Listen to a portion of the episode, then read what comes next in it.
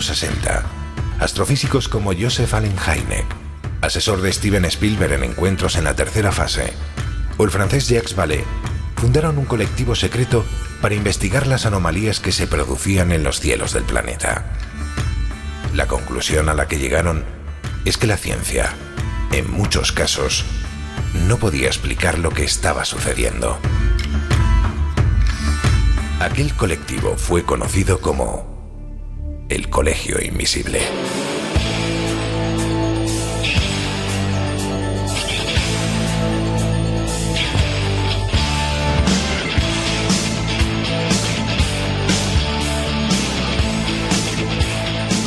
El Colegio Invisible, con Lorenzo Fernández Bueno y Laura Falcó en Onda Cero.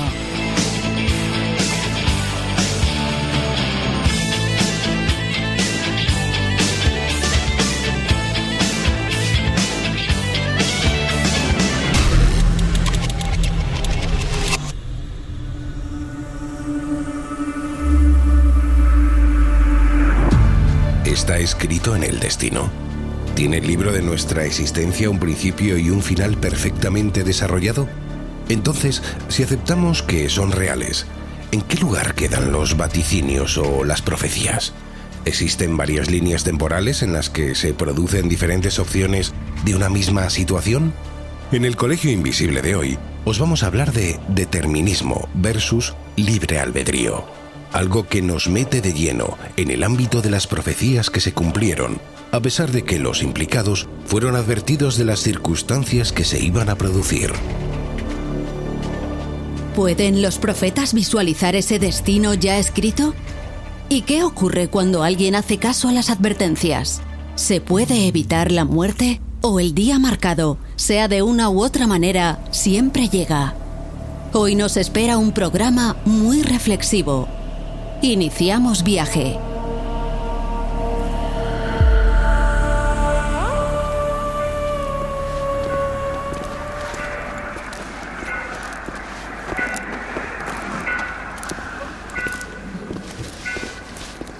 Hola, ¿qué tal estáis?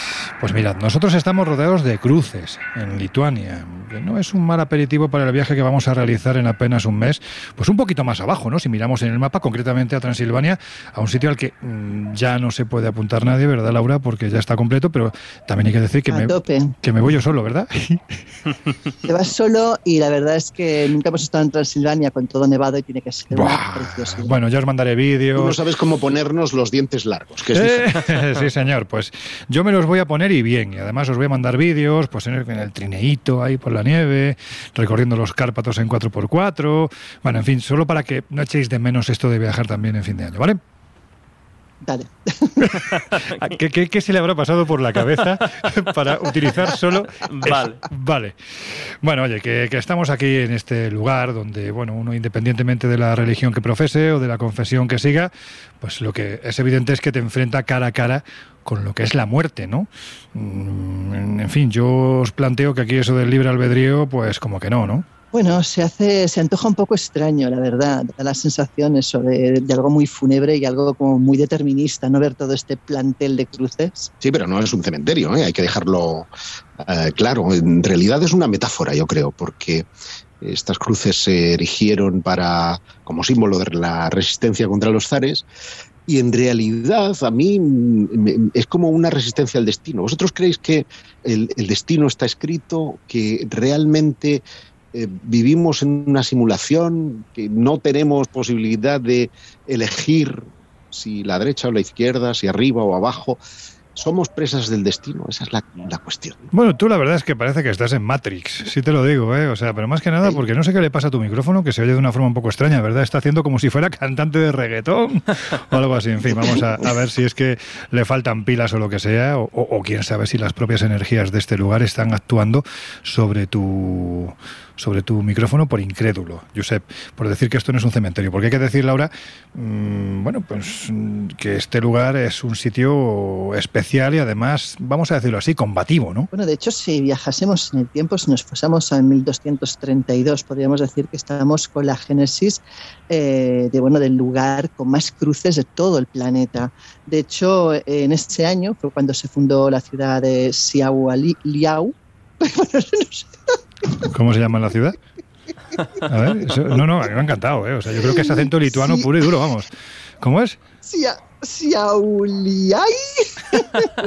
Bueno, bien, bien. Seguramente hay que meter algún tipo de acento, ¿no? Un poco así más. nos reímos, pero yo tampoco sería capaz. bueno, pues. Eh, esto. Es un tú piensas, Laura, cuando uno viene a, las, a, los países del este, siempre hay que meter ese acentito, o sea, es algo así como Y ahora pensarán que soy idiota, como siempre, pero bueno, yo me quedo más a gusto que un arbusto. Bueno, en fin, ¿qué estabas contando? Bueno, pues eso, lo que te decía. Nos acercamos precisamente a esta ciudad que se fundó en esta época y el objetivo objetivo precisamente era frenar los envites de los templarios germanos y de los, y de los monjes que eran evidentemente alemanes. Y bueno, en la zona, pues imagínate, era un continuo campo de batalla y en esa, en esa contienda, en ese preciso, en ese instante, es cuando se empezó a clavar esas cruces como símbolo precisamente contra la opresión que sufría el pueblo lituano. Ahí nace pues este plantío de cruces que vemos aquí delante de colores y bueno, no sé, es la verdad es que impresiona. Eso sí, desde luego que impresiona pasear por estos pasillos en los que se elevan, para que os hagáis una idea, estamos colocando fotografías en nuestras redes sociales, ya sabéis que estamos en Twitter como arroba invisible y también en Instagram y en Facebook como el Colegio Invisible en Onda Cero. Bueno, pues estamos poniendo fotografías para que os hagáis la idea de que algunas cruces son pequeñitas, pues como las que podemos encontrar en cualquier cementerio de, por ejemplo, España, y otras es que miden más de 2 y 3 metros. Entonces es algo que verdaderamente impacta y más especialmente según cae la tarde. Pero yo lo que os tengo que decir es que no sé qué hacemos aquí y lo más importante, no sé qué tiene que ver con el tema que vamos a tocar, que es la primera vez, y esto sí lo puedo decir, en ciento, casi 150 programas que, con perdón, no tengo ni puñetera idea del tema que en este caso el sector catalán, hay que decirlo, Jesús, tanto Josep como Laura, han elegido. ¿Tú sabes un poco de qué va esto o también andas perdido? Yo ando un poquito perdido y despistado, pero con muchas ganas de, ver por dónde van los tiros. De todos modos, yo creo que las cosas van un poquito por esa pregunta que, que ya adelantaba Josep. ¿no? De si de alguna forma el destino está escrito, si podemos escapar a determinadas circunstancias vitales o sin embargo estamos pues eso de alguna forma conducidos a determinados momentos que van a condicionar lo que es nuestra, nuestra vida. Pero insisto, más allá de, comentar algunas historias que yo creo que, nos van a hacer replantearnos muy mucho esta cuestión, los tiros van por, por ahí. Bueno, ¿tú qué opinas? Eh, ¿Tú crees en el destino? ¿Estamos predestinados? ¿Hay un libre albedrío? O sea, ¿tú qué, crees? Como persona además eh, que tienes los pies muy en el suelo. A mí me cuesta mucho como tal pensar en el destino, pero sí que es cierto que, bueno, pues conociendo un poquito de las cosas que creo que vamos a comentar, te hacen replantearte de forma muy, muy filosófica, muy intensa esta, esta pregunta. Y ya no solo por historias propias, sino que estoy convencido de que todos y todas en algún momento de nuestra vida hemos sido, no sé si decir víctimas o, que de alguno de esos momentos que decimos, ostras, esto parece que, estaba escrito, ¿no? ¿Cómo puede ser que esto haya sucedido? Ahí ya entrará la gran pregunta, imagino que poco a poco la iremos desarrollando, pues eso, ¿no? Si, realmente hay unas líneas pautadas en nuestra vida o somos simplemente objetos de, de, circunstancias azarosas y caóticas que en un momento determinado pues parecen coincidir. Pues se ha enterado mejor que yo, desde luego. bueno, bueno, veremos, veremos. Yo creo que por terminar de aclararlo, ¿no? Sobre todo para que nuestros oyentes se queden con una idea, pues, mm, bueno, pues contundente de, que hoy el tema mm, ronda más la filosofía y la reflexión que el hecho fehaciente. Termina tú de explicar un poco de qué va el, el programa de hoy. Pues mira, vamos a hablar de eso, de predestinación, de libre albedrío, de si el futuro está escrito o no está escrito y de las implicaciones, que quizás es lo mejor, las implicaciones que eso conlleva. Pues a mí esto que estáis contando, mm, a pesar de que pues me entero poco, pero en fin, seguramente voy a acabar el programa aprendiendo mucho.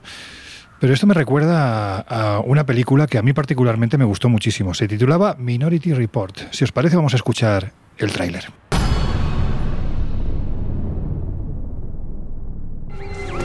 Hola, Jack, ¿qué tenemos?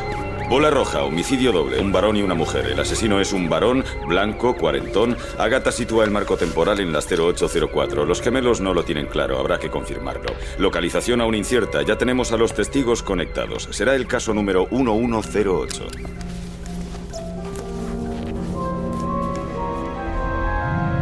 Buenos días, agentes.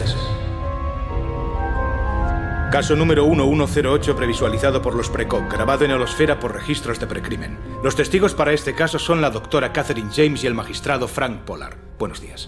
Buenos días. ¿Los testigos presenciarán y validarán el caso número 1108? Afirmativo, yo lo validaré. Vayan por él. Preparados. Hora del crimen 0804. Quedan 24 minutos y 13 segundos. Es una bola roja.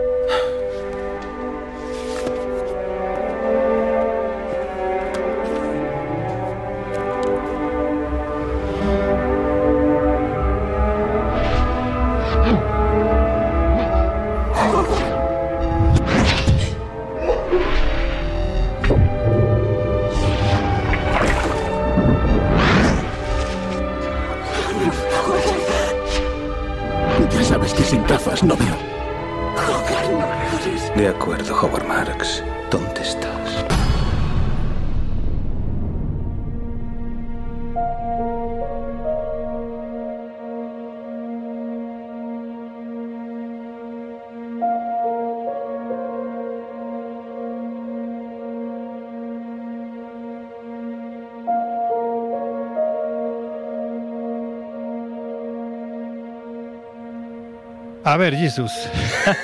sí, a mí pregúntame por películas y estas cosas porque Sí, ¿no? ando un poco perdido y vamos a cosas concretas. Pues venga, Jesús, ¿de qué va esta peli? Pues como ya adelantábamos, tiene mucho que ver precisamente con, con el tema y la, y la reflexión que hacemos esta, esta semana. Esta película dirigida por Steven Spielberg en el año 2002, estrenada en el año 2002, protagonizada entre, otro- entre otros por Tom Cruise, Colin Farrell, Samantha Morton, Max von Sydow. Ilustre Max von Sydow, eh, recordado por todos en ese papel del exorcista. Del padre era el padre Merrin, ¿no? El, el nombre del... O sí. Carres, ahora dudo. No, el padre Carras claro, era, Carras, era el ¿no? El de exorcista. No, pero Max von Sydow era el, el- el mayor, el adulto, el del pelo Mm, blanco. Vale, vale, vale. Creo que era padre Merrin, Sí, creo, pero sí, no, sí, estoy, sí. no estoy muy seguro.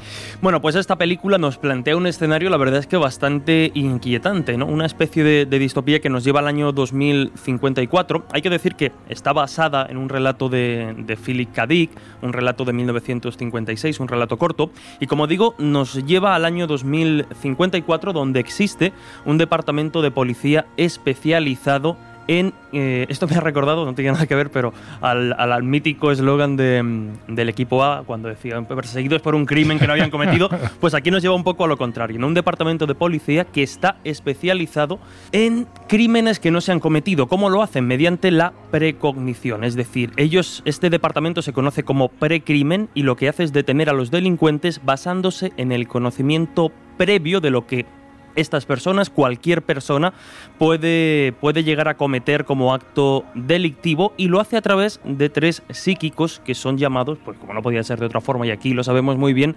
precognitivos. Pues bien, eh, el protagonista principal en este caso es acusado de eso, de un crimen que aún no ha cometido, que en base a estos precognitivos va a cometer, pero que aún no ha cometido, y por tanto, bueno, pues trata de huir de la justicia y se convierte en un fugitivo.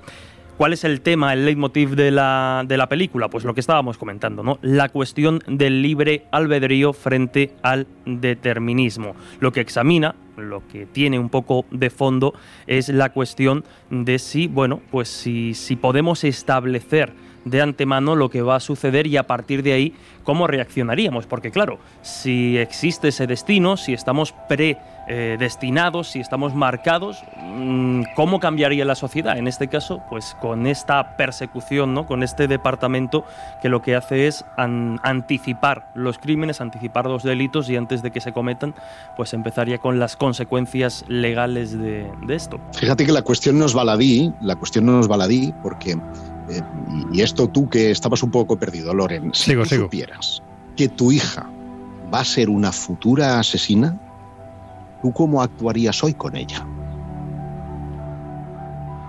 Es muy heavy, porque evidentemente vas a hacer que el curso de los acontecimientos siga hasta que cometa el asesinato, o por el contrario vas a intentar evitar eh, por todos los medios que ella eh, pueda cometer ese asesinato y en el caso de que realmente seamos todos deterministas, hagas lo que hagas, terminará siendo una asesina. Independientemente de que, claro, con lo que acabas de decir, no solo influyes al cambiar ese futuro en lo que esa persona iba a hacer, sino que además al evitarlo, el futuro evidentemente también mm, cambia en ese sentido. Imagínate los papás de ¿eh? Hitler.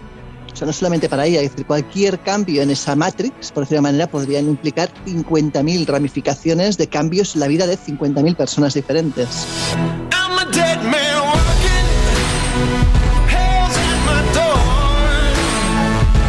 El colegio invisible. El periodismo de misterio ya está aquí, en Onda Cero.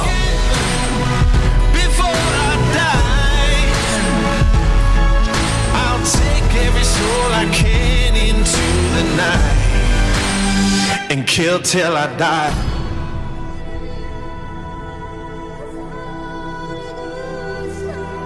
Yo si os parece, lo que sí me apetece, porque creo que además es un tema que se presta muy a ello, sea el tema que sea, pero se presta muy a ello, a que nuestros oyentes, pues también a través de las redes sociales, opinen y nos cuenten qué piensan ellos precisamente de lo que se ha hablado hasta ahora y de lo mucho que se va a hablar de aquí al, al final del programa. Porque, a ver, yo pienso lo siguiente, si aceptamos que el destino ocurre y puede ser observado y por tanto, ojo, está lo más parecido a, a, escrito, las visiones y profecías sobre el futuro no tienen sentido porque no se pueden evitar. En este caso, pregunto, ¿qué sentido tiene pero si se pueden evitar, digamos que a causa del libre albedrío no tiene ningún sentido la advertencia. Bueno, pues eso, explicarme qué es lo que acabo de decir. A ver, por, definición, eh, la profecía está escrita para que no se cumpla. Es hmm. decir, eh, la profecía es una advertencia de la divinidad.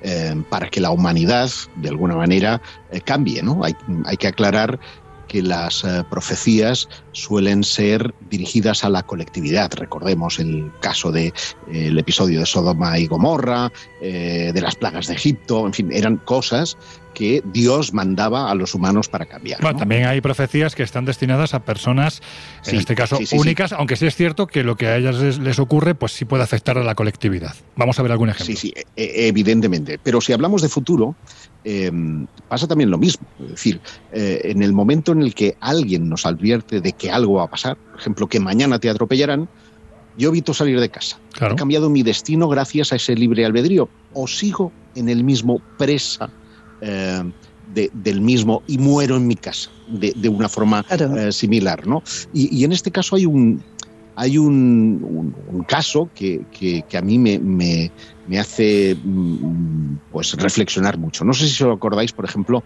de María de Villota. ¿no?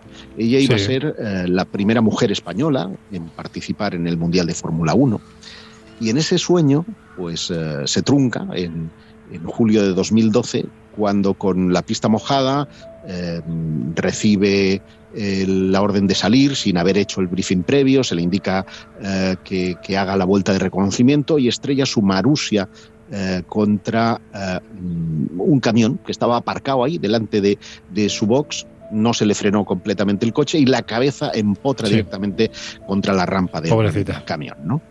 y, bueno, de hecho sobrevivió de milagro con unas graves secuelas que arrastró hasta el 11 de octubre de 2012, cuando eh, en una rueda de prensa eh, ella explica todo su eh, proceso de recuperación. A finales de noviembre de ese año es sometida a una última operación de reconstrucción craneal y ocular, ya que había perdido un, ojo. Seguro que todos la recordáis con ese parche vistoso, ¿verdad?, en, en uno de sus ojos. Y el 11 de octubre toca fondo, por lo tanto, y empieza la remontada. Porque hay que decir que María amó la vida de forma intensa desde siempre y lo demostró en cada uno de sus actos.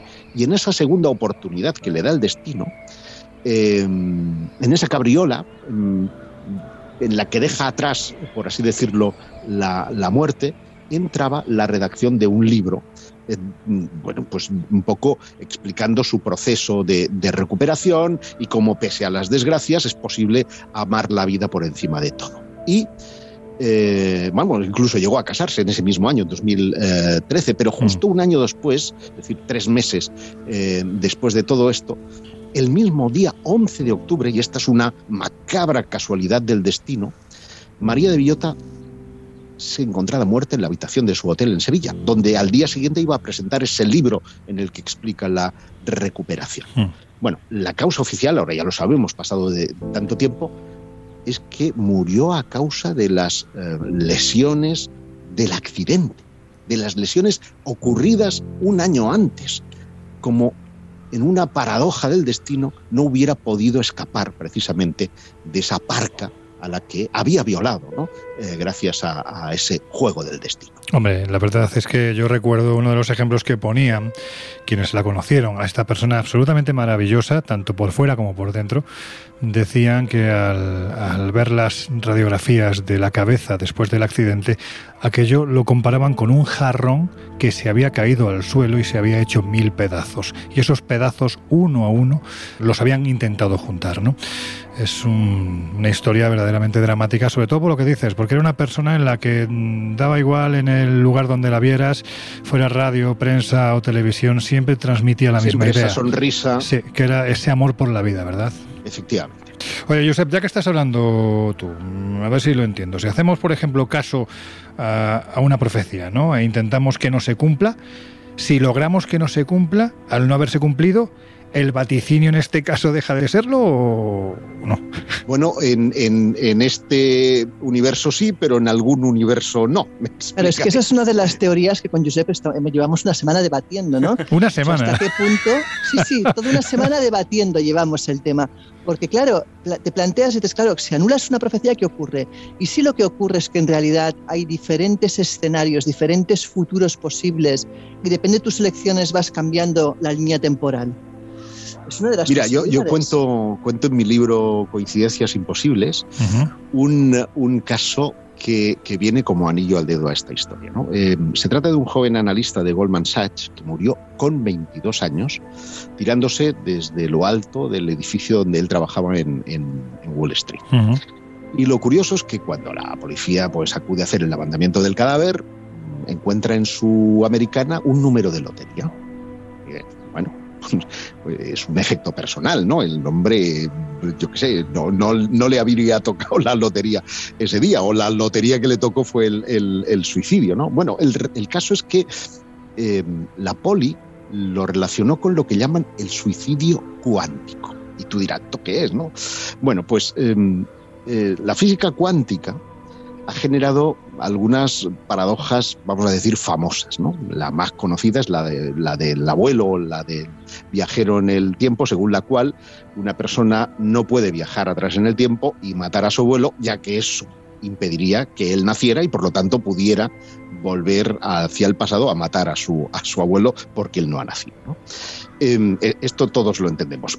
Pero la otra paradoja, más difícil de entender, es la del más o menos, de, Schrödinger. Sí, sí, ¿eh? no, no, que sí, que sí, que todos lo entendemos. Hombre, tú, tú lo entiendes, que si has matado a tu abuelo no pueden nacer. No, a mí lo que me. No, pero yo tengo que todavía que procesar que uno sea capaz de viajar en el tiempo, encontrarse con su abuelo y matarlo. Ah, bueno, bueno claro. Es una paradoja. ya no, una paradoja, sí, una paranoia, diría yo, pero vamos. Y bueno, pues la otra paranoia, que es la del gato de Schrödinger, que es la que postula que eh, un gato encerrado dentro de una caja con una posibilidad de, ser envenenado con, con, un veneno que está en su interior, si acciona una palanca, puede accionar la palanca o no, por lo tanto dicen, puede estar vivo y muerto al mismo tiempo y no se eh, sabe hasta que tú abres la caja, ¿no? Esto, hasta ahí también lo entendemos. Pero es en esta segunda en la que se fundamenta precisamente lo que hablo del suicidio eh, cuántico. Em, es una versión del gato de Schrödinger, pero aplicada a la teoría de los universos eh, paralelos o también llamados multiversos, que fue desarrollada por el físico estadounidense Hugh Everett. Este multiverso estaría formado por todos los universos paralelos que creamos cada vez que una persona toma una decisión, lo que se deduce de un número n de universos paralelos infinito que coexiste al mismo tiempo como tantas decisiones hemos tomado a lo largo del tiempo. No sé si me vais eh, pillando. Bueno, el caso es que la, hipótesis del suicidio cuántico planteada por este eh, físico y por un sueco que se llama Max Tegmark, eh, y que postuló en el año 97, podría resumirse de la siguiente manera. Tú tienes un individuo que está sentado en una silla con un revólver cargado apuntando a su cabeza y el arma es controlada por una máquina que mide la rotación de una partícula subatómica. La gracia de la partícula subatómica es que no podemos saber dónde está, de ahí la, historia del gato de Rödinger. Cada vez que el sujeto aprieta el gatillo del revólver, se acciona dependiendo del sentido en el que rota esa partícula. Si gira en el sentido de las agujas del reloj, el arma se dispara. Si gira en el sentido contrario, falla. Y esto hace que en cada disparo el universo se divida en dos, uno en el que el sujeto muere y otro en el que vive para seguir disparando. Así que el sujeto aprieta el gatillo seis veces consecutivas y se habrán generado seis universos paralelos. En uno de ellos seguirá vivo y en el resto habrá muerto. Y eso es lo que hizo el broker. Se suicidó con un número de lotería en, el bolsillo porque entendía que en alguno de los universos paralelos el número habría sido eh, premiado y por lo tanto no habría muerto pobre como una rata en Wall Street, sino que sería un joven millonario. Bueno, yo hasta ese punto, hasta ese punto puede llegar la paranoia. Oh, de decir, eso es un poco por el Hombre, ¿eh? vamos a ver, eso son unas cuantas pastillitas más, ¿eh? O sea, te quiero decir que es que estamos hablando de una persona. No es un caso aislado, ¿eh? es un ejemplo de un tipo al que se le fue la olla. yo luego, si os parece, os explicaré desde mi óptica, desde la óptica de una sensitiva que ha visto muertes de gente que han ocurrido lo que yo creo que se puede y no se puede cambiar. O sea, no todo es determinismo, ni todo es libre albedrío. ya, que sacas tú el tema, Laura, eh, tú a mí me has contado, no sé si lo puedes contar así eh, en público, algunas cosas, como el, Hay algunas aquella que jovencita a la que tú le dijiste que iba a morir su madre, hay algunas, algunos casos que puedo contar y otros que por privacidad de la persona no, pero bueno, sí, ese es uno de los primeros casos que me pasó a mí de psicometría, que fue tocar en una discoteca de tarde, porque tenía 14 años, imagínate, a una chica y, tener una visión de esta chica llegando a su casa. Bueno, el caso es que eh, la hice buscar porque me, me, inquietó tanto aquella primera visión, fue tan intensa que la hice buscar y me la llevaron y tuve la suerte de que la chica al menos me quiso escuchar porque otra igual me tachaba de loca. Y yo le dije lo que había visto y es que la había visto a ella con una moto roja llegando a una casa adosada en un pueblo muy cercano. Eh, bueno, le describí la casa, de hecho le dije que la veía llamando al timbre y veía una mujer que bajaba las escaleras y resbalaba las escaleras y se desnucaba. Cuando yo le dije eso, ella reconoció todo lo que le expliqué. Le dije, mira, o me espías o, realmente tienes una capacidad, porque es verdad que lo que me describes es mi casa, la que describes es mi madre, etc. Eh, ¿Qué pasó? Pues que, bueno, supongo que las dos teníamos la curiosidad de saber qué es lo que pasaría realmente. Ella me preguntó qué hacer, yo le dije, no tengo ni puñetera idea, porque era la primera vez que tenía una experiencia tan vívida y tan intensa. Y ella lo que me dijo es de quedar al cabo de un mes. Cuando yo al cabo de un mes eh, me encuentro con ella, aparte de estar muy nerviosa y casi echarme a mí la culpa de lo que había pasado, cuando yo simplemente era el receptáculo que había soltado la información, cuando se consiguió tranquilizar, me comentó que ella llegó a casa, que lo que intentó fue cambiar algunos de los pasos para que ese final cambiara, ¿no? Y que como su hermana pequeña salía por las tardes al pueblo a veces, su madre a veces le dejaba en la maceta, en la maceta, pues una llave. El caso es que decidió que en vez de llamar al timbre, iba a utilizar la llave para que su madre no bajara las escaleras. Bueno, el caso es que utiliza la llave, la vuelve a dejar en su sitio, entra, cierra la puerta, dice hola mamá, hola, la otra está arriba, dice me voy a la cocina a hacerme un bocadillo y en aquel momento oigo un golpe seco arriba subo las escaleras, mi madre había resbalado en la ducha y estaba desnucada. Entonces ella me decía, ¿por qué cojones me dices esto si el destino no se puede cambiar? ¿Cuál fue mi respuesta? Es que no lo sé si se puede cambiar o no, pero con los años sí que he aprendido que puedes cambiar casi todo, menos la fecha de la muerte. Es inamovible. es mi experiencia. Te, diré una cosa, eh, O sea, tú puedes llegar, al final, mi aprendizaje con los años es que tú puedes llegar de un punto a otro en bicicleta, en una limusín de lujo, puedes llegar a la pata coja puedes llegar en un avión eh, intercontinental. Pero al final, ese final es el que es y por mucho que te empeñes, no cambia. Me, quiero quedar con la última pregunta que tú misma formulabas, ¿no? ¿Para qué? Si, si, eh, ¿qué, sentido tiene? Eh, si no podemos evitar las cosas, ¿qué sentido tiene ir a un vidente, ir a echarse las cartas, leer la bola de cristal? No, se puede evitar todo menos Desde la mi punto de vista, ninguno. Menos la muerte. No, lo, digo, ¿eh? porque, porque yo que he conocido, y creo que tanto Loren como Jesús también, y Laura, por supuesto, habéis conocido unos cuantos, y, y Videntes, una cierta... te refieres, ¿no? Sí, sí, o mediums pues yo, no le doy, yo, no le doy, validez a ninguno. En Miquel, en Miquel Lizarralde, que ha estado con nosotros en alguno de nuestros actos, y estamos ahora bueno, algunos sí. también muy, muy próxima.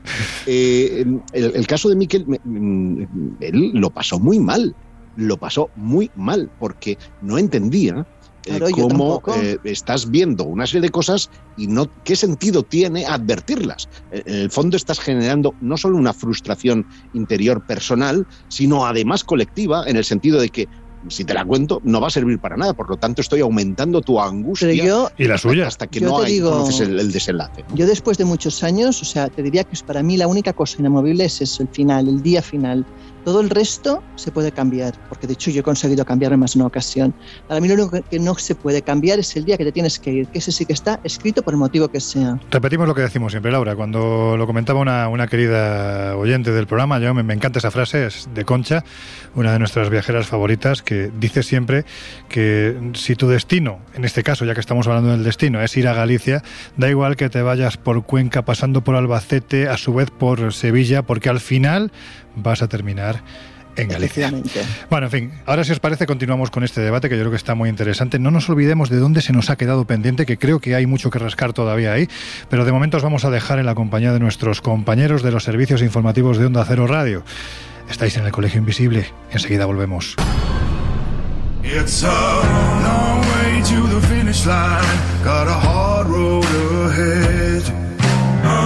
Anybody gonna stand in my way is gonna wish they were dead. Cause I won't take knocks in the rain, any luck's gonna keep me from this door. En unos minutos volvemos a abrir las puertas del Colegio Invisible en Onda Cero.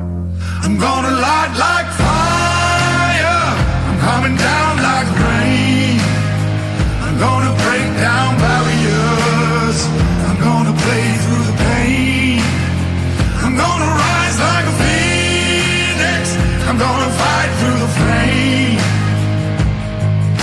The devil won't drag me down. Cause I'm done. I'm all done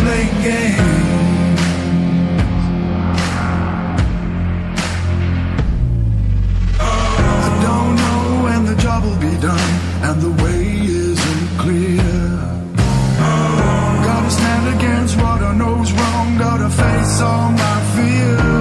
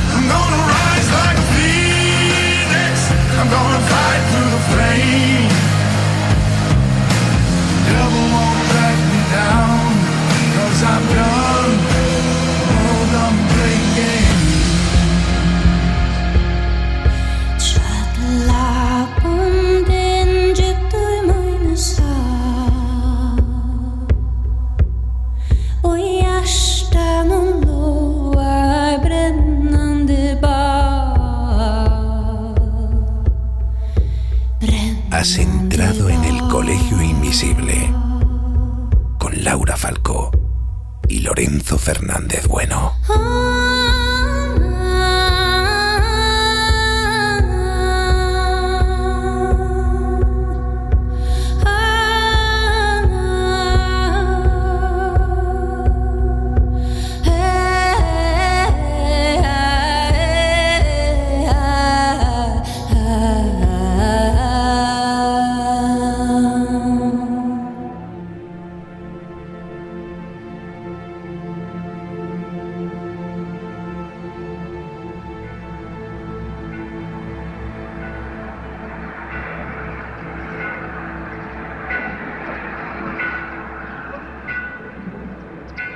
Bueno, pues ya estamos de vuelta. Si te acabas de incorporar al Colegio Invisible de hoy, pues os estamos hablando de algo que sinceramente mmm, voy empezando a tener claro después de la primera media hora.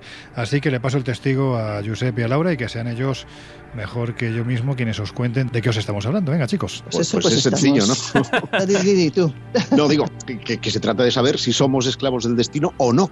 Y si cuando alguien o la vida misma nos da una advertencia, podemos cambiar o debemos de resignarnos. Y, y, la cosa es determinar si hay ahí atrás un ente superior, si es romper la linealidad del universo que Einstein pues planteó en favor de la indeterminación o el azar, que es la física cuántica. Es decir, ¿creemos en la casualidad o en la causalidad? Esa es la cuestión. Y hay ejemplos buenísimos que si queréis os iremos desgranando a lo largo de la próxima hora.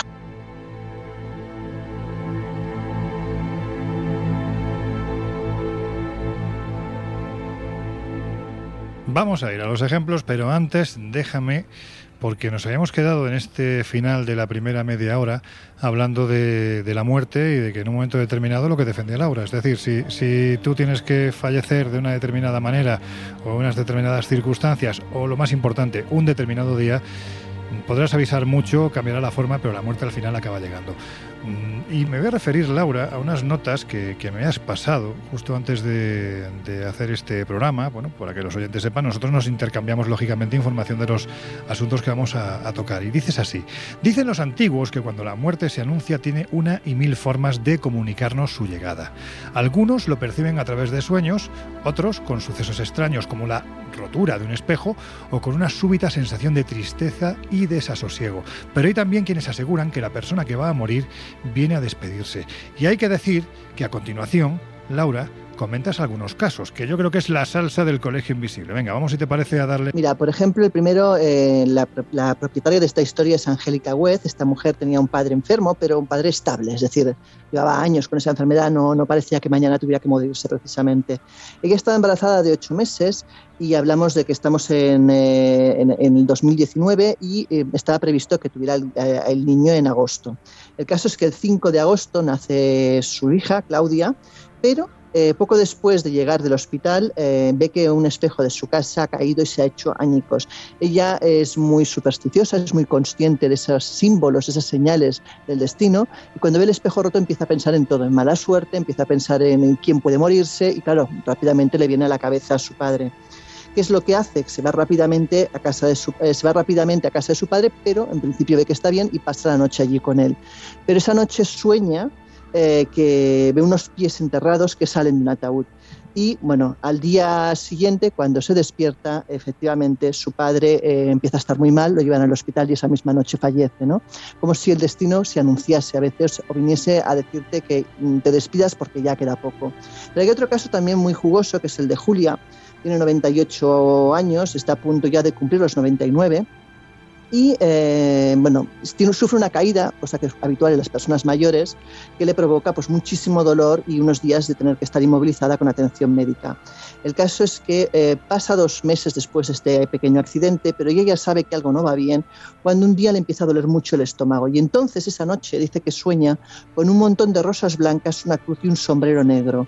Y eh, ella se ve a sí misma diciéndole a su hijo que está lista para morir y que bueno que, vaya preparando todo para el funeral ¿no? a su hijo de 40 años que es el menor de sus hijos. El caso es que eh, esto pasa en plena pandemia. Ella necesita atención médica y es complicado y un día pues ella se siente francamente mal y esa noche mismo le dice a su hijo que van a quedarse hablando, que quiere hablar con él. Y bueno, dice, vale, mamá, pues eh, ¿qué quieres?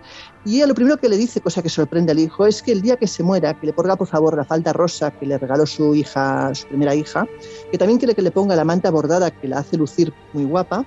Y además le tiene toda la noche hablando. El pobre chico ya le dice, mamá, yo tengo sueño, porque no vamos a dormir? Y ella dice, no, no, ya, ya, ya tendrás tiempo de dormir mañana. Cuando amanece, la madre amanece muerta sobre sus rodillas después de explicarle la última historia que tenía pendiente de recordar, ¿no?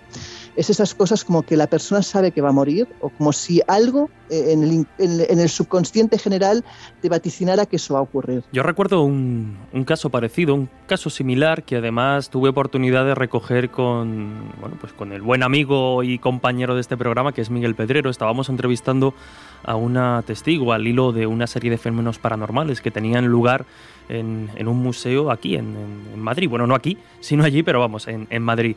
Y, y, al margen de esas, de esas historias y de esos fenómenos que describía, rascando un poco en el perfil de la chica, llegamos a una serie de historias que, bueno, me han venido a la cabeza, ¿no?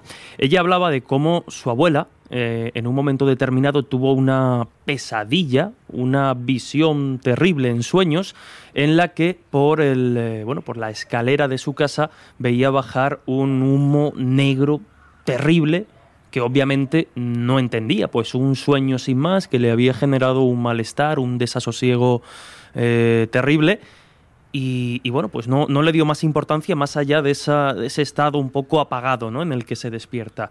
Y unos cuantos días después, por no decir unas horas, porque estoy recordando esta historia de, de memoria, eh, pasa algo trágico en la familia y es que mientras estaban preparando, estamos en un entorno rural de Galicia, estaban preparando la, la comida para, para los cerdos, los restos de la comida la estaban preparando, la estaban eh, cociendo en el fuego y eh, bueno, pues uno, el nieto de esta, de esta mujer, muy pequeñito, todavía no andaba muy bien, bueno, pues con tan mala suerte eh, que cae al fuego en el que estaban eh, preparando ese, ese alimento para los animales.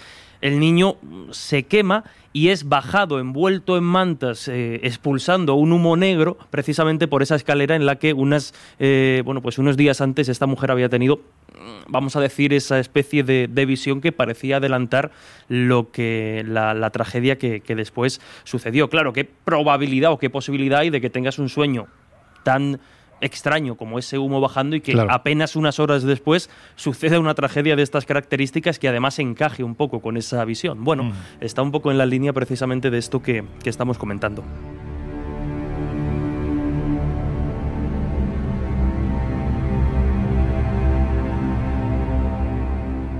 Pues ya que estás tú hablando precisamente de profecías o vaticinios o como queréis llamarlo, que se presentaron en un momento determinado ante una persona, es decir, yo tengo una profecía, tengo un vaticinio y me presento ante ti, Jesús, que eres el, el principal afectado. Mejor no. Y te digo, oye Jesús, tal día te va a pasar esto.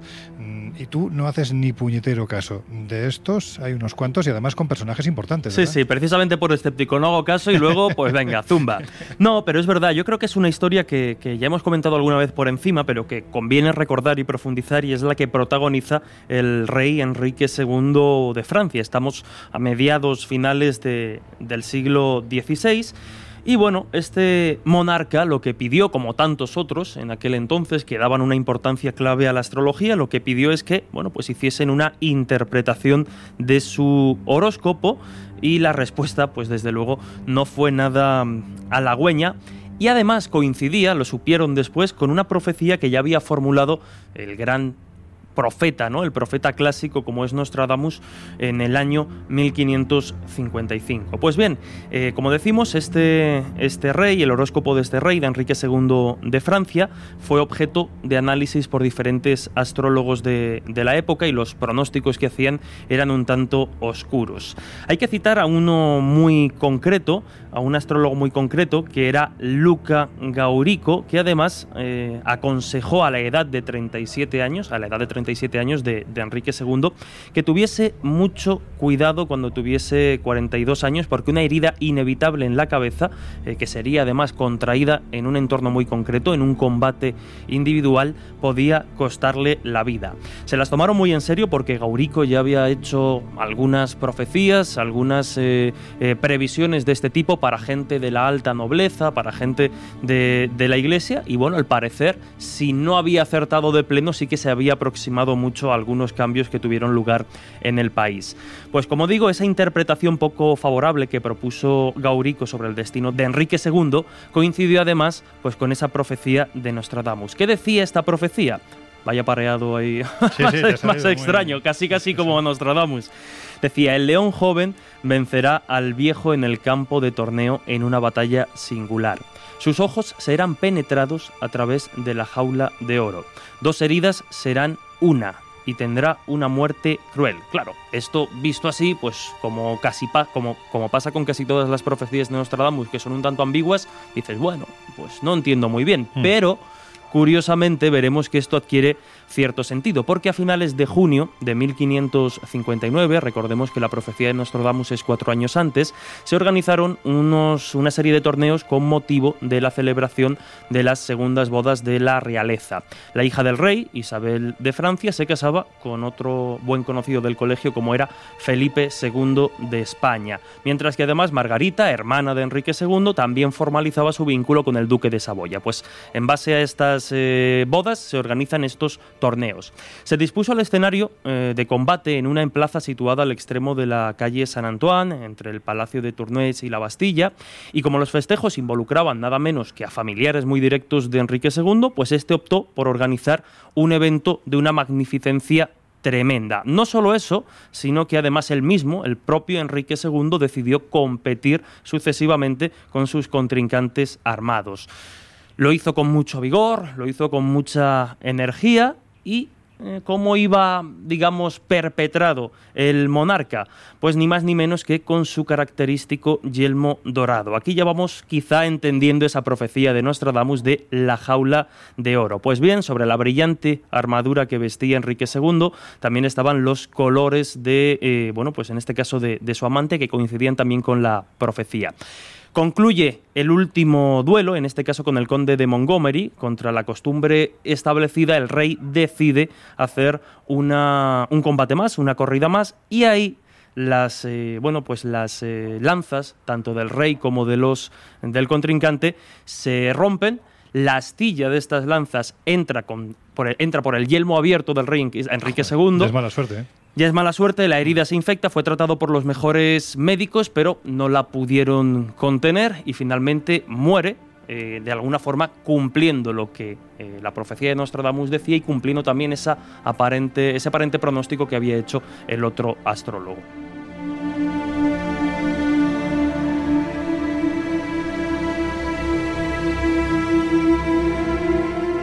Bueno, pues cuando un señor que se llama Gaurico te traduce una profecía, pues hazle caso. Hazle caso, ¿no? En este caso hay que hacerle precisamente eso, ¿no?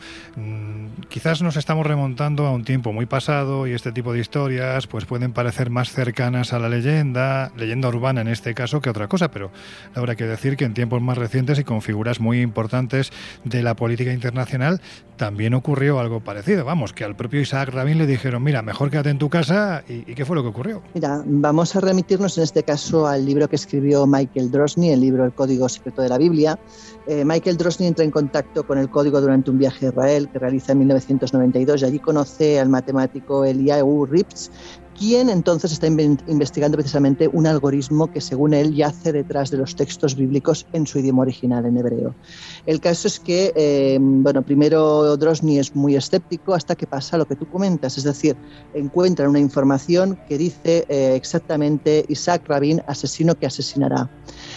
Ellos interpretan esto como un aviso del posible asesinato del líder y deciden avisarle, deciden notificarle esto para que haga algo para remediarlo. Como te puedes imaginar, pues hicieron caso omiso a esta advertencia y como todos sabemos, pues en 1994 finalmente ocurre lo que nadie quisiera, que es el asesinato de Isaac Rabin.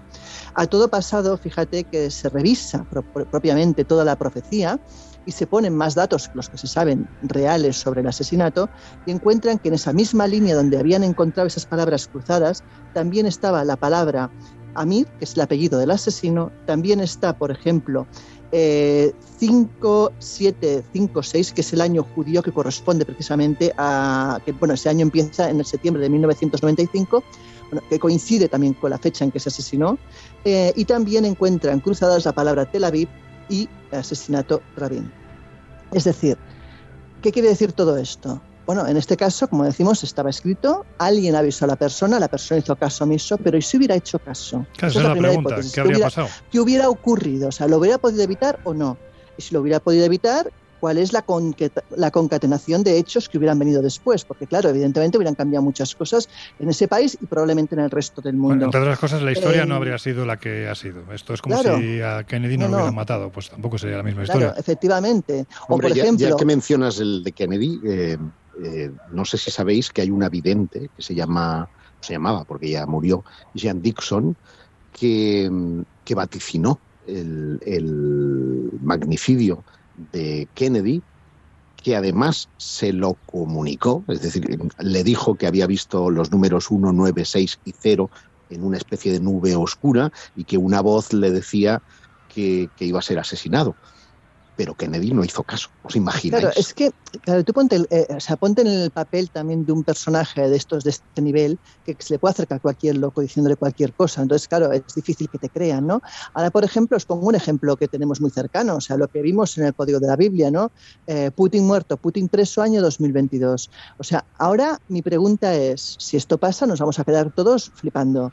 Y eh, si alguien sabiendo esta información intenta evitar eh, no sé, no sé si es viable, ¿sabes lo que quiero decirte? O sea, te planteas todo este tipo de incógnitas y la verdad es que es un tema que da para debatir largo y tendido. Bueno, tú como comentabas antes, ¿no? Si realmente la fecha está escrita, pues, pues da igual que la avisen a quien sea, ¿no? Se llame Isaac Rabin, se llame Vladimir Putin, porque al final si tiene que pasar, esa pues, pues tengo. pasará. Oye, hay un concepto que yo te he oído a ti en alguna ocasión, Laura, precisamente hablando de este, de este tema, que es el de paradoja temporal que se puede producir, o sea, paradojas temporales que se pueden producir. ¿A qué te refieres Claro. con esto? Bueno, paradojas temporales, por ejemplo, una sería la que comentaba Josep, ¿no? O sea, si viajas en el tiempo y matas a tu abuelo, ¿cómo es posible que tú estés vivo? Esa sería una, pero no solamente esa, o sea, eh, imagínate que yo que sé, que te remites a la época, pues eso, de- del nazismo, de Hitler, procedes en el tiempo y matas a Hitler. O sea, mm, todo lo de después no puede haber ocurrido. Entonces, Bueno, ¿cuál es la historia actual? Tarantino lo hizo, ¿eh? Sí, No, no, si, no, me, no. si me dejáis terciar en, en esta historia, que, me encanta, no sé si habéis visto una serie que fue traducida aquí como Al Límite, eh, originalmente se llamaba Fringe, en la que la doctora Brennan eh, está pues involucrada en, en- en una especie de eh, unidad que mm, trata de evitar las fugas de los diversos universos existentes. Y entonces es muy curioso porque cuando se va al otro universo, la serie va jugando ¿no? de un universo a otro, estás viendo que en el otro universo están las cosas que no han triunfado en esta. Eh, Aquí tenemos aviones y en la otra están los dirigibles todavía en marcha, ¿no? Como que no hubiera ocurrido la, catástrofe del, Heidenburg. ¿no? Como, que las cosas que, no triunfan o, que no tocan vivir, pues van a pasar a ese elemento. Pero claro, entonces es la ilusión de que nosotros podemos alterar el destino o el destino ya contemplaba la variación que nosotros podemos introducir. ¿no? Y al final resulta que creer en el destino, como todo, es un acto de fe y no tiene lógica. Y por lo tanto, creer o no en él se parece demasiado a tener una obligación, ya que si existe realmente estamos predestinados a la fe o estamos predestinados al escepticismo.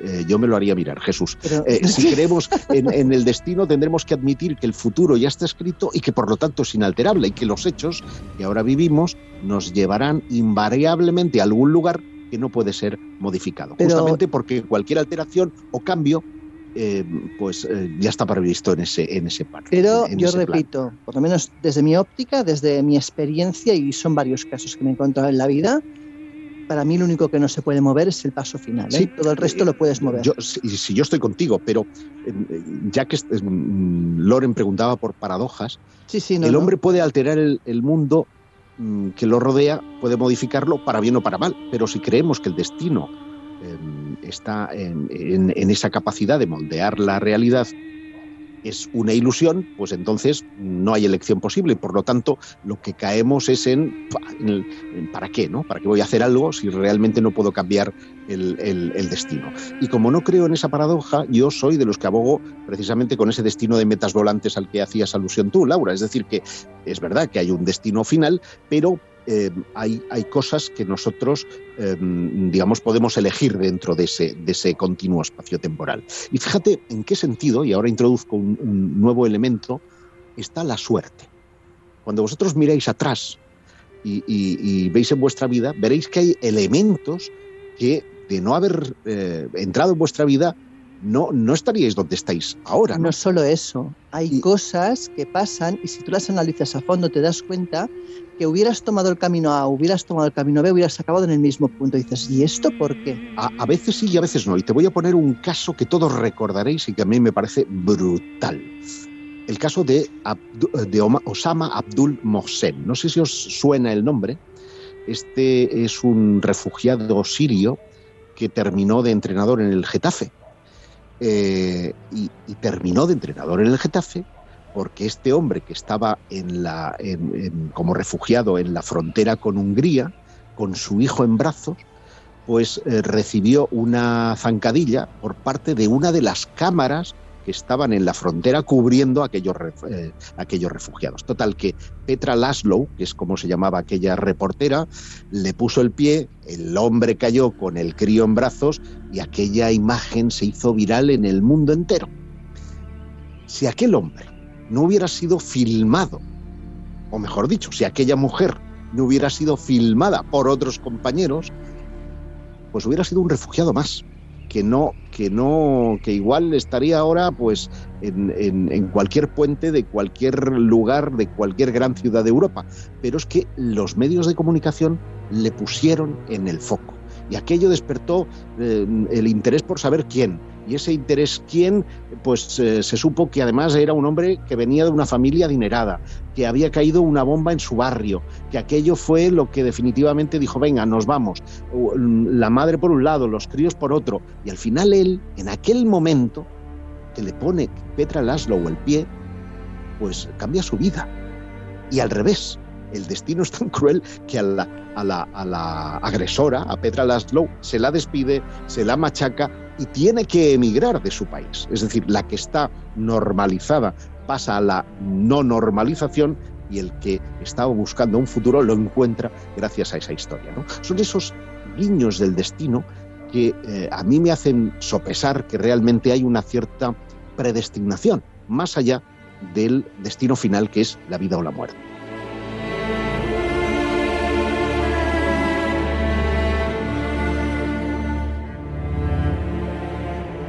Viendo lo que está diciendo Josep, me da la sensación, Laura, que coincide en muchas cosas con tu forma de pensar, ¿no? Porque tú, creo yo, después de lo que hemos hablado ¿no? en, en días previos sobre este asunto, eres una firme defensora de que puedan existir diversas líneas temporales, ¿no?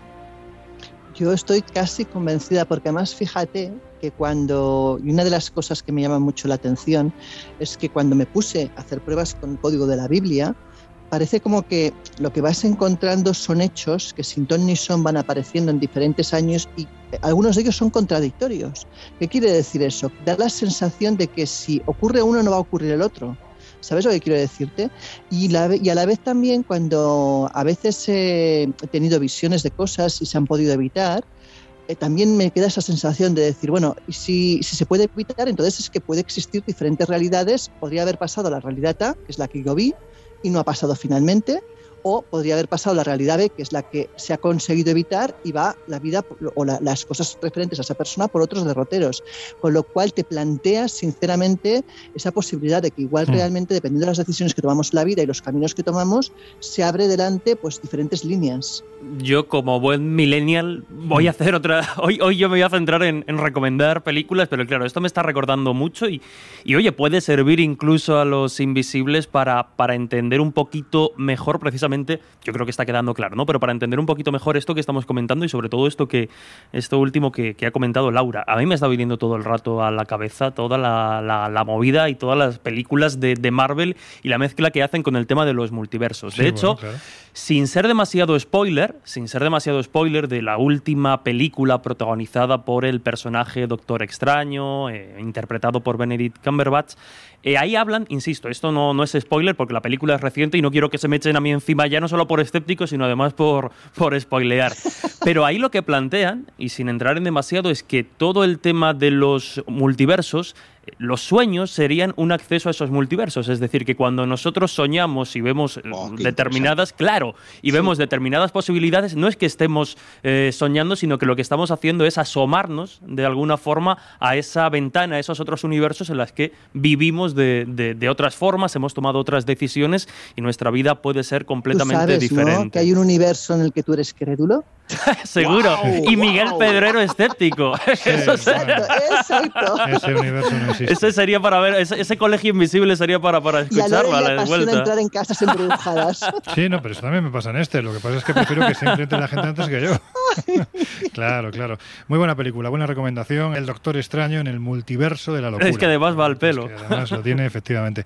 Oye, hace no mucho tiempo, ya que estás hablando de que eres millennial, de redes sociales y demás, y de las nuevas tendencias, bueno, científicas, porque también hay que decir que este tipo de películas, como la del Doctor Extraño, detrás en su argumento, en su guion, llevan una base mm, científica muy consistente. Es decir, el que se dedica a hacer ese guion no es alguien que no sepa de lo que está hablando. Por lo tanto, sí merece la pena echar un vistazo. Pero del mismo modo, creo que también merece la pena echar un vistazo a, a Twitter para conocer esta historia, Jesús, una historia que firma un tuitero llamado Logan Smith, que escribe el día 7 de junio del año 22, es decir, tres meses antes de que se produzca lo que pone en ese tuit. Dice, la reina muere el 8 de septiembre de 2022 el rey Charles muere el 28 de marzo de 2026. En el caso de la reina, acertó. En el caso del rey, como acierte, la puñetera gracia que le va a hacer este hombre después de, de- de estar esperando toda su vida.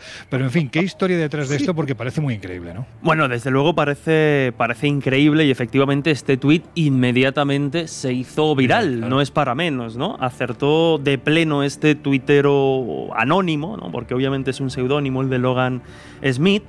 Y antes de que le suspendieran la cuenta, pues eh, como ya sabéis, miles de, usuarios lo que hicieron fue captura de, esa imagen, de ese tweet y compartirlo. Pero eh, más allá de que eh, este Logan Smith sea una especie de Nostradamus moderno en el siglo XXI con las tecnologías y redes sociales que hoy tenemos a nuestro alcance, yo me he encontrado con un texto, digamos, explicativo, en- concretamente en El Economista, lo escribe Miguel Terán, y explica cómo muchas cuentas de este estilo eh, mm, trabajan para que en un momento determinado esos eh, tweets o esas profecías que ellos están lanzando de alguna forma al aire constantemente, pues en un momento determinado funcionan. Lo que hacen es que la tecnología, y en este caso en concreto Twitter, eh, lo, que, mm, lo que hacen es crear numerosos perfiles privados para después ir haciendo pronósticos aleatorios con la muerte de algún famoso o similar, es decir, personajes relevantes en la sociedad. ¿Y qué hacen? Pues que establecen una serie de líneas de comandos de programación para activar bots, es decir, pues estos no perfiles falsos, pero sí casi casi automatizados, que lo que hacen es escribir esta clase de tweets con antelación, con muchísima antelación. De hecho, los códigos se pueden programar para que estos bots estén publicando durante eh, hasta 10 años, ¿no? O sea que fíjate si pueden estar generando tweets de este estilo. ¿Qué pasa? Pues que una vez que ha ocurrido lo que se pronosticaba en el tweet, eh, lo que hacen es borrar de la cuenta todos los tweets anteriores y que obviamente no han acertado y dejar eh, los pronósticos o el pronóstico mm, verdadero. Lo que hacen entonces es retuitear y darle bombo a ese tuit auténtico, eliminando y quitando de la vista del resto de usuarios todos los demás, y es así como de alguna forma se puede generar una profecía de este, de este estilo. Claro, hay que tener en cuenta que si tú estás viendo una cuenta que aparentemente no conoces, con un perfil que parece falso, que está eh, tuiteando eh, determinado personaje va a morir, va a morir, y nunca no le echas cuenta. Sin embargo, en el momento en que acierta es cuando, como ha sucedido con este Claro. tuit, adquiere una repercusión tremenda. Este sería pues uno de los ejemplos con los que, bueno, pues a través de las redes sociales, en este caso concreto Twitter, se puede falsear o se puede crear una profecía de Pero este una pregunta, una pregunta. Es decir, este tuit no fue manipulado. Quiero decir, no fue manipulado. La cuenta fue bloqueada después. Fue bloqueada, pero quiero decir, o sea, el tuit, tal y como está, es como era. No es una creación posterior a la muerte que se sepa. Pregunto, estoy preguntando. No, es que, es que no se puede hacer. Lo, lo ha explicado muy bien Jesús, es que no se Pues puede entonces hacer. es que- no puedes crearlo posteriormente. Hombre, salvo que pongas El- el- que todos los días del año 22 Eh, se va a morir es, esta es señora. que es lo que es, es lo que está diciendo Jesús. El pero eso problema ha ocurrido, es sabemos que que ha sí. En este caso No, no, concreto, no yo no podemos encontré. saber. Justo, justo. Y, y además te, te cuento una cosa, contra, contra la opinión un poco que, que- que impera, ¿no? En ese sentido que es la racional. Hombre, si yo veo en un perfil, eh, porque claro, hay- hay un momento en el que tú abres el perfil para que, el- que el- la, pre- la predicción sea, sea cumplido. Y no tienes el día antes y el anterior tweets normales, Claro. pues yo desconfío, desconfío. Hmm. Por lo tanto, cae por su propio pie la elaboración, que es posible y es plausible, como lo explica Jesús, pero cae por su propio pie, porque yo no me voy a creer un único tuit, porque puedo asumir que el resto han sido probabilidades. Pero si estoy tuiteando sobre fútbol, sobre eh, política, sobre no sé qué, y el vaticinio, entonces digo, oh, cuidado.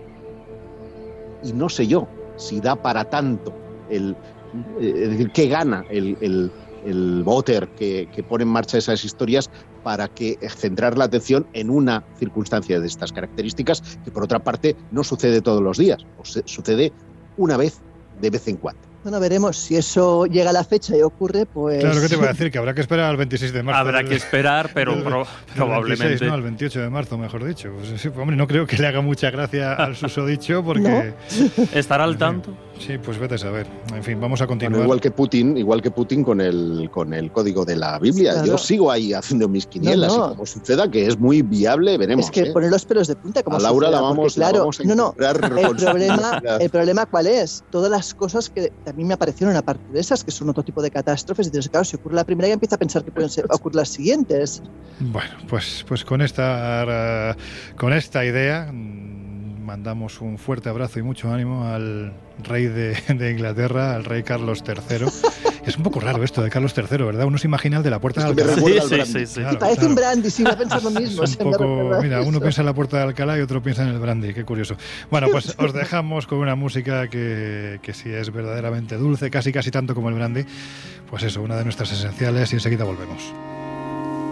I get up in the evening and I ain't got nothing to say. I come home in the morning. I go to bed feeling the same way. I ain't nothing but tired. Man, I'm just tired and bored with myself. Hey there, baby. I could use just a little help. You can't start a fire. You can't start a fire without a spark. This gun's for hire. Even if we're just dancing in the dark. El Colegio Invisible. Los jueves de una y media a tres de la madrugada en Onda Cero. Messages keep getting clearer. Radio's on and I'm moving round my place. I check my look in the mirror. Wanna change my clothes, my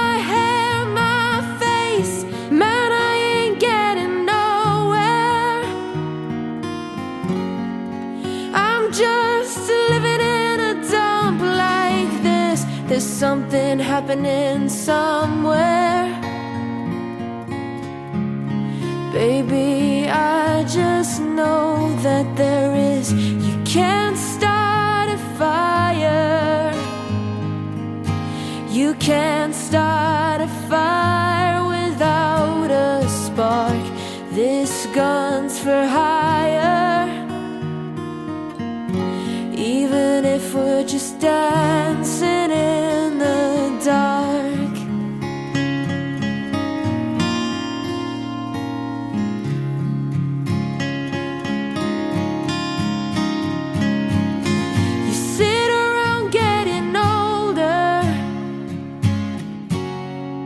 There's a joke here somewhere, and it's on me. I'll shake this world off my shoulders. Oh, come on, baby, the laugh's on me. Stay on the streets of this town, and they'll be carving you up alright. They say you gotta stay hungry. Well, hey, baby, I'm just about starving tonight, dying for some action. I'm sick of sitting around here trying to write this book. I need a love reaction. Come on now, baby, give me just one look. You can't start a fire. Sitting round crying over a broken heart. This gun's for hire. Even if we're just dancing in the dark.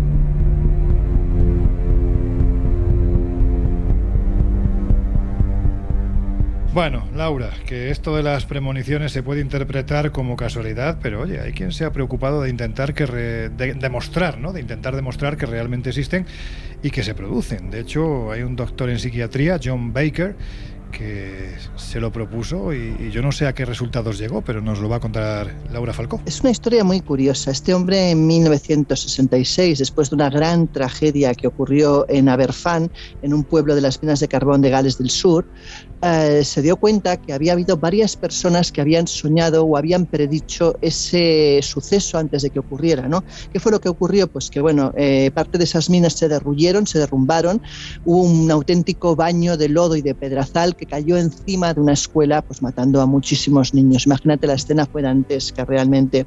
Lo curioso es que hay casos, como por ejemplo el de Early May Jones, una niña de nueve años, que le dice a su madre que tenía que contarle un sueño que tuvo antes de irse a dormir. Eh, la madre le dice, no, ya me lo contarás mañana, que es tarde, llegamos tarde al colegio, pero ella insiste muy nerviosa.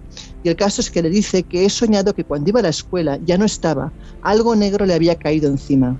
El caso es que eh, pues esa niña al día siguiente asistió al colegio, como os podéis imaginar, y eh, pues fue una de las niñas que murió desgraciadamente en el suceso. Pero como ella, eh, según comenta John Baker, hay más de un caso. También tenemos, por ejemplo, pues casos como otro, otro niño, otro, otro pequeño, que también tiene la misma sensación y los mismos, las mismas predicciones sobre el suceso que iba, que iba a ocurrir. En este caso, por ejemplo, eh, estamos hablando de un niño que eh, lo mismo tiene, empieza a tener sueños premonitorios y él dice que, que, bueno que ve eh, también el colegio como inundado, todo lleno de, de lodo negro, ve desastre, ve algo que, que, va mal y además ve escrita la palabra the end. Bueno, eh, como te puedes imaginar, eh, Baker empieza a analizar todos estos casos y llega a la conclusión de que seguro que hay más decide hacer lo siguiente, que es una cosa que quizás a nadie se le hubiera, se le hubiera ocurrido, ¿no? Pero en este caso, Baker decide proponer, poner un anuncio en la sección de ciencia de The Evening Standard de Londres con la siguiente proclama. ¿Alguien tuvo una auténtica premonición antes de que cayera el carbón sobre Aberfan? Un psiquiatra británico, a un psiquiatra británico perdona, le gustaría saberlo. Bueno, el caso es que llegaron cientos de cartas de gente que había soñado con el suceso, con cosas que podrían parecerse a lo que ocurrió en ese lugar. ¿no? El caso es que Baker recibe exactamente 76 respuestas que vale la pena analizar. De estas 76 respuestas, muchas de ellas recogen detalles que no habían sido publicados, pero que la gente había tenido pues, sueños o había tenido visiones al respecto.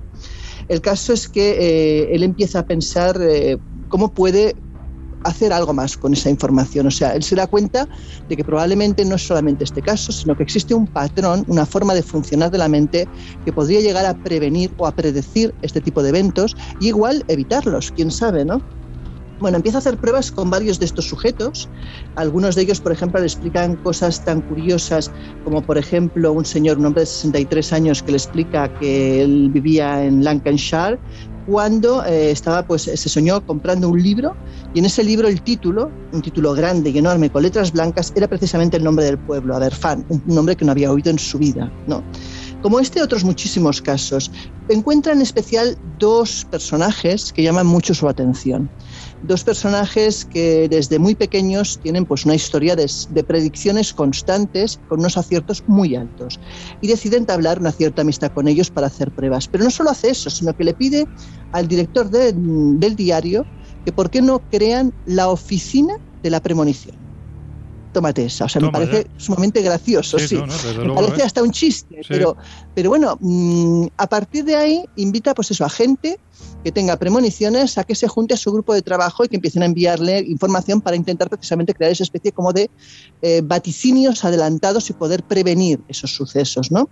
Como te decía, sobre todo hay dos personas que llaman mucho su atención. Una es Kathleen Middleton.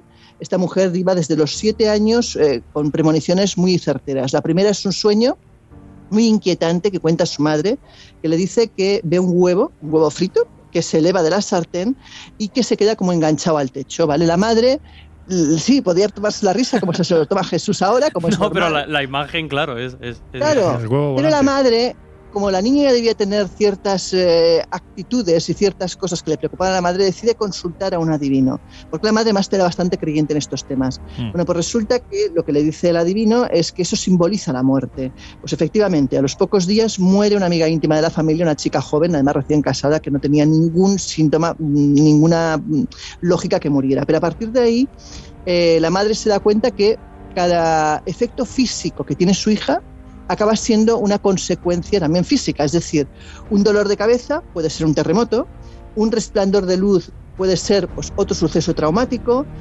así con varias cosas. Y de hecho, el 21 de octubre de 1966, esa persona se despertó pues, con sensación de ahogarse, jadeando y la sensación como si de las paredes se derrumbaran. Es decir, también tuvo la previsión, la predicción de este suceso que ocurrió en la mina de carbón, ¿no? El caso es que junto con esta persona hay otra persona que es Henscher, otro, en este caso un señor, que también tiene un índice de aciertos enorme, y con ellos dos empieza a trabajar y de hecho adivinan varias cosas que van ocurriendo. No llega a establecer realmente la manera de poder evitarlas, pero sí que va viendo pues que esas personas tienen un índice de acierto alto en muchas cosas que predicen. Claro, ¿qué ocurre? Que lo que no esperaba este señor es que le predijeran su propia muerte, cosa que hacen ambos videntes y la pronostican para exactamente el 18 de agosto de 1968. Efectivamente, el 18 de agosto de 1968 este hombre eh, se empieza a encontrar muy mal en su hogar, tiene una hemorragia cerebral y no llega al hospital vivo. Es que te digo una cosa, y esto no es ninguna broma. Los huevos volantes son muy peligrosos. Si uno ve un huevo volando, Yo una vez. ¿tú qué viste, qué viste tú, Jesús? Yo una vez casi, casi incendio mi casa intentando hacer un huevo frito. No me digas, cuando pero era muy que pequeño, era muy pequeño. Los joder. huevos fritos tienen mucho peligro. Oye, ya que estábamos hablando de, de casos, dicen que está un poco feo, ¿no? Esto de que un autor se cita a sí mismo en las investigaciones que realiza y por eso no le vamos a pedir a él que lo haga, pero sí te lo voy a pedir a ti, Jesús, porque hay un libro que escribió un tal José Guijarro en una de nuestras editoriales de cabecera, Luciérnaga, que se titula Más coincidencias imposibles, donde habla de dos casos bastante curiosos que yo creo que merece la pena rescatar. Por un lado, un jugador de fútbol y por otro lado, bueno, pues un avión, un vuelo, unos protagonistas, ¿no? ¿Qué ocurre? Pues algo? sí, no solo uno, sino dos, porque los libros son coincidencias imposibles y dado el éxito del mismo, pues salieron las más coincidencias imposibles. Y la verdad es que, teletienda. bueno, pero hoy me toca a mí, me hace, Sí, me hace sí, sí, ilusión y muy además es con los libros de, de Josep. Pues sí, rescata no solo uno, sino muchísimas historias, bueno, etiquetadas y catalogadas dentro de, de diferentes, eh, de diferentes categorías, pero algunas de las que hoy nos interesan, dado en función de lo que estamos hablando, es la de Rubén Soler Álvarez. Es un, bueno, pues era un futbolista, él nació en Zaragoza en 1975, es porque no es que haya fallecido, pero se dedicaba a eso y ahora vais a entender por qué. Y desde temprana edad, pues mostró mucho interés por el deporte y no solo interés, sino que además destreza, ¿no? Porque eh, llegó a jugar, eh, tuvo la oportunidad en el segundo mejor equipo de, de Zaragoza, llegó a formar parte de la selección aragonesa, siendo incluso eh, nombrado mejor jugador juvenil. De hecho, en junio de 1993, buen año, buena cosecha la de, la de aquel año, Sí, una, vez, una vez terminada la, la temporada, pues eh, su representante le hace llegar una oferta del Real Zaragoza y lo citaban a jugar eh, un domingo, el domingo de esa misma semana, para eh, viajar a Suiza, jugar un torneo contra grandes equipos europeos como bueno, pues, el Juventus, el Manchester, etcétera. Y bueno, por aquel entonces él acababa de cumplir los 18 años. Y esto se lo decía mm, textualmente a, a Josep, porque lo entrevistó, recuperó el testimonio de este, de este chaval.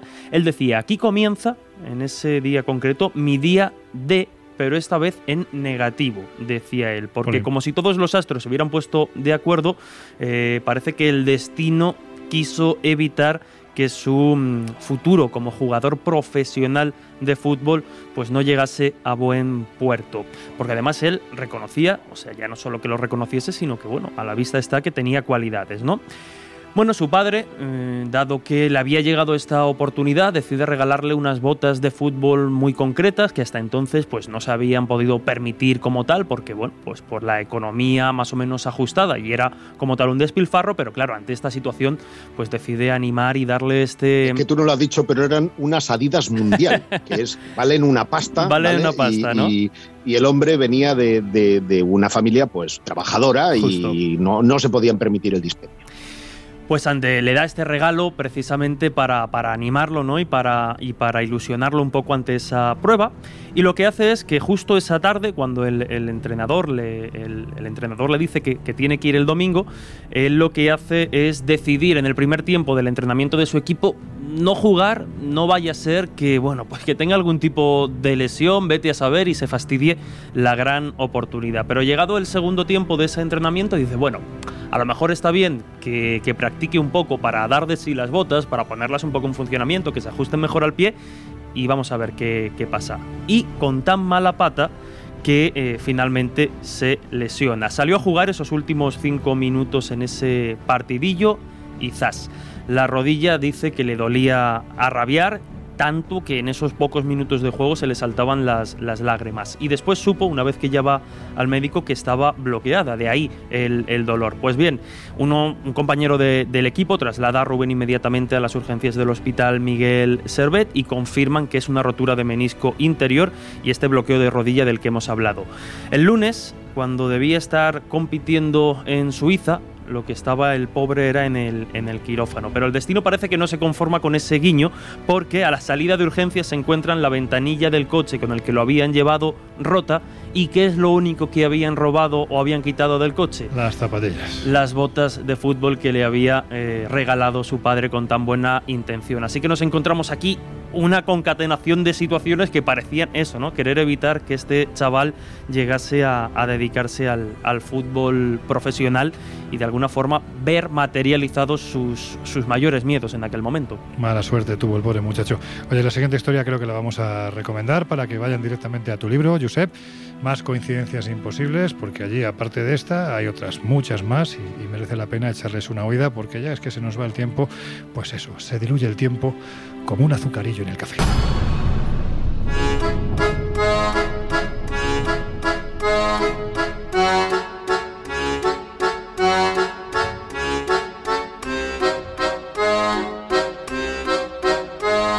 Historias así solo ocurren en el Colegio Invisible.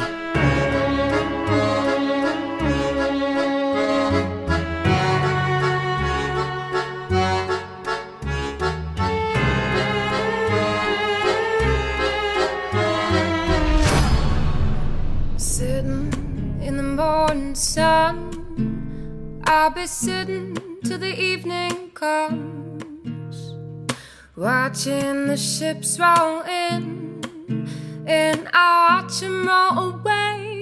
Bueno, pues nada, que ya estamos aquí en el momento de las conclusiones, así que yo creo que la pregunta es muy clara. Estamos hablando de, o más bien, ¿qué creéis vosotros? ¿Que el destino está escrito o que todavía está pendiente de ser precisamente escrito. Venga, ¿quién se anima? Venga, que empiecen los escépticos. Bueno, yo francamente no, no, no creo que el destino como tal esté, esté escrito. Creo que como ser, lo hemos hablado en muchas otras situaciones, ¿no? Pero como humanos tenemos un poco a veces esa necesidad de buscar cierta trascendencia o cierto sentido a un mundo que por norma general es caótico, nos desconcierta, nos supera en muchas ocasiones y bueno, pues intentamos buscar un poco en estos conceptos ambiguos, ojo, hay que decirlo, porque como hemos visto, son temas que desde mi punto de vista se prestan más a la especulación y a la, a, bueno, a la conversación animada por las posibilidades que ofrece. Hemos hablado de multiversos, hemos hablado de, en fin, creo que, que, que, para una conversación animada está, pero creo que, insisto, ¿no? al final es una búsqueda un poco de esa trascendencia o de esa necesidad de intentar comprender que somos algo más que, que, bueno, pues unos microbios en el infinito océano cósmico perdidos aquí en la Tierra. Pero bueno, esa es mi opinión un poco más, más bestia. Que se toman además los cafés con el azúcar. Con el azúcar. Laura. Yo, yo, ah, bueno, que va el otro. Yo, sí, hombre, claro, yo me gustaría también dar mi opinión.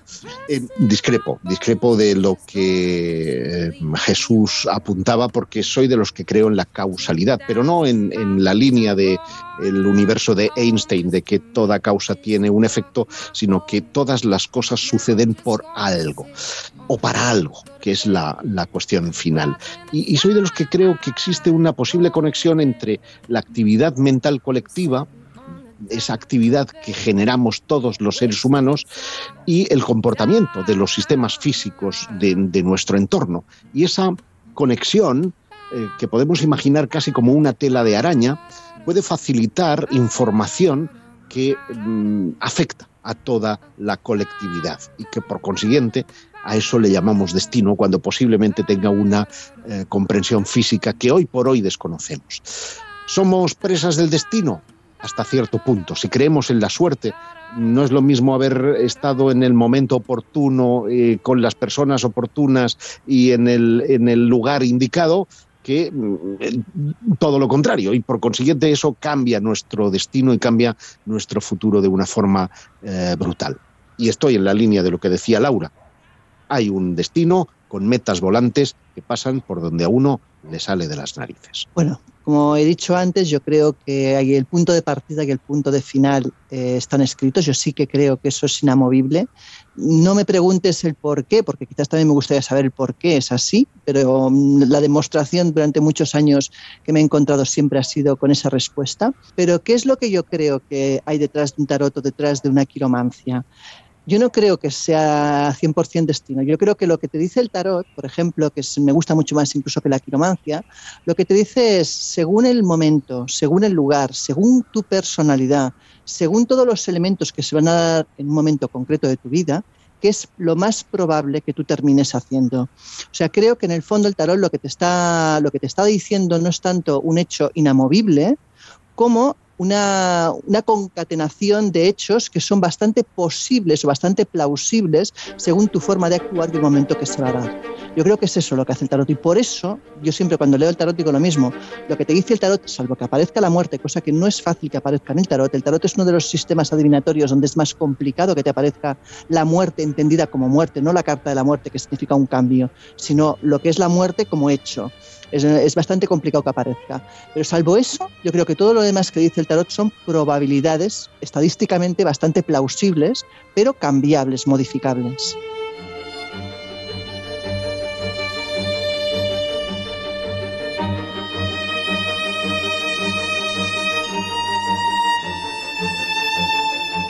Bueno, pues venga, que ya nos vamos, que nos quedan muy poquitos minutos, pero antes os queremos recordar que si os acercáis al kiosco, ahí está la revista Año Cero Enigmas, con mucho contenido, 116 páginas en las que os vais a encontrar pues bueno, pues la, información de estos temas que no se suele encontrar en ningún otro lado. También os diremos que estamos a puntito, a puntito, a puntito de celebrar ya el noveno congreso de misterios y enigmas de la historia que se hace en Segovia, que todavía quedan plazas, pero que esta cosa, pues ya sabéis, de un día para otro han volado, ¿no? Y también, pues comentaros que en diciembre, en el puente de diciembre, pues estamos preparando un viaje al que se van a ir pues dos buenas personas por encima de todo, el investigador Fede Padial y nuestro querido Jesús Ortega, que te vas para Granada, ¿no? Pues sí, además con Fede, con el que me apetece mucho y un poco representando muy bien lo que es el espíritu de este programa, porque Fede hay que decir que es una especie de nuevo García Tienza, para el que no lo sepa, es decir, alguien que tiene un conocimiento profundo de todo lo que es esa imaginería esotérica que nos va a dar claves ocultas y bueno, pues yo intentaré ir poniendo también el punto más eh, ortodoxo, digamos, pero esa mezcla yo creo que es perfecta para visitar lugares como eh, Benamaurel, donde vamos a ver un cementerio que esto yo sé mm. que suena muy raro, pero es verdad, vamos a ver las tumbas abiertas y vamos a ver los restos de personas. bueno, es macabro, pero seguro que a muchos esto le interesa. Los restos de personas con sus trajes. Vamos a ir a la Alhambra para conocer precisamente esa. Mm, esa alhambra más esotérica y además de verdad una ruta y una serie de claves que, no se suelen dar y que no se encuentra tan fácil eh, por internet o en la bibliografía. Y vamos a ir a Orce, por ejemplo. Y no solo eso, déjame añadir que además eh, Fede tiene un archivo de psicofonías y de grabaciones de cosas esotéricas que han ocurrido en esos lugares que van a poder oír los que os acompañen. Y es más, o sea, tanto tú como Fede podéis llevar ambos dos aparatos para probar si captáis alguna cosa en la misma ruta. Fede, Fede tiene, Fede tiene. También, también hay algún palacio por ahí al que no se suele entrar y en este caso pues van a conseguir acceder precisamente pues porque Fede es una persona que lleva mucho tiempo trabajando estos temas y se ha ganado lo más importante que se puede ganar una persona, que es la confianza del testigo y de las instituciones. Pero hay que decir que también este, esta próxima Semana Santa ya tenéis ahí un mail que ahora nos va a recordar Josep Guijarro, en donde están, bueno, pues donde podéis empezar ya a apuntaros a esa lista, lista de, personas que quieren venir con Josep y conmigo a esta segunda parte del viaje a Egipto En segunda parte porque el año pasado hicimos prácticamente desde Cairo hasta Luxor y este año la parte más importante va a ser desde Luxor a Asuán, incluyendo a Busimbel y por supuesto pues el resto de, de lugares que se visitan, que se visitan solo como los visitamos nosotros, por lo menos como intentamos hacer los viajeros. Pero hay que decir que previamente, Josep, ahora nos dices ese mail, pero previamente en- estamos también preparando una historia muy similar a la que hemos hecho en Halloween, que ha sido una auténtica pasada, pero para carnaval. Sí, pero no te voy a desvelar todavía detalles. Que sepan que nuestro, nu- que sepan nuestros oyentes que efectivamente estamos preparando una serie de iniciativas de viajes muy, muy, muy particulares que tendrán que ver precisamente con ese carnaval. Estamos terminando de diseñar precisamente ese, ese acontecimiento, pero pueden ya inscribirse eh, o reservar su plaza para que no pase como siempre en info@viajesprisma.com, que es el mail donde tanto como para el viaje a Egipto como para esta eh, iniciativa de carnaval, como para un evento que va a tener lugar en Zaragoza. No voy a desvelar detalles, pero tiene que ver con los mensajes del más allá, puedan, eh, puedan ya pedir información y hacer pre-reservas. Eh, insisto, a info.viajesprisma.com. Se me olvidaba, has dicho Zaragoza, bueno, pues que ya estamos a punto de, realizar desde Pinseque el día 19 de noviembre el Colegio Invisible para todos y todas los que queráis acercaros a conocer a, a este equipo viajero. Estaremos allí pues con la compañía de grandes amigos como Carlos Ollés, como por ejemplo también el gran eh, Antonio Padilla. Día 19 de noviembre, haciendo el Colegio Invisible en directo para todos quienes queráis acercaros a conocer esta loca aventura viajera. Los datos de lo que ya está en marcha, pues lo tenéis tanto en viajesprisma.com como en espaciomisterio.com.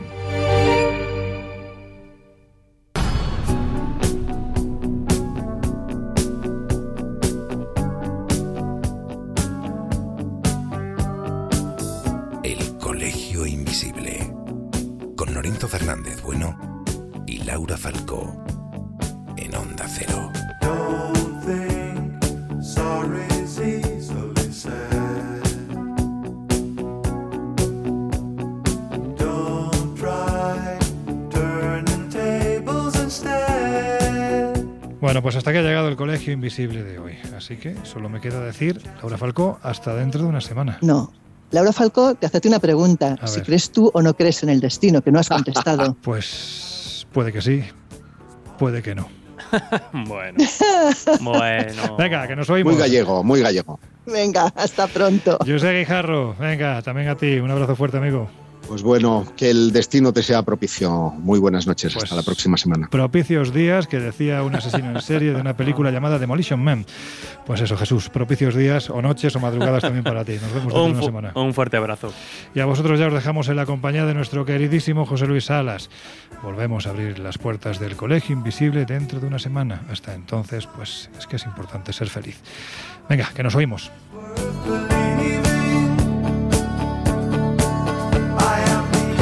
The sky,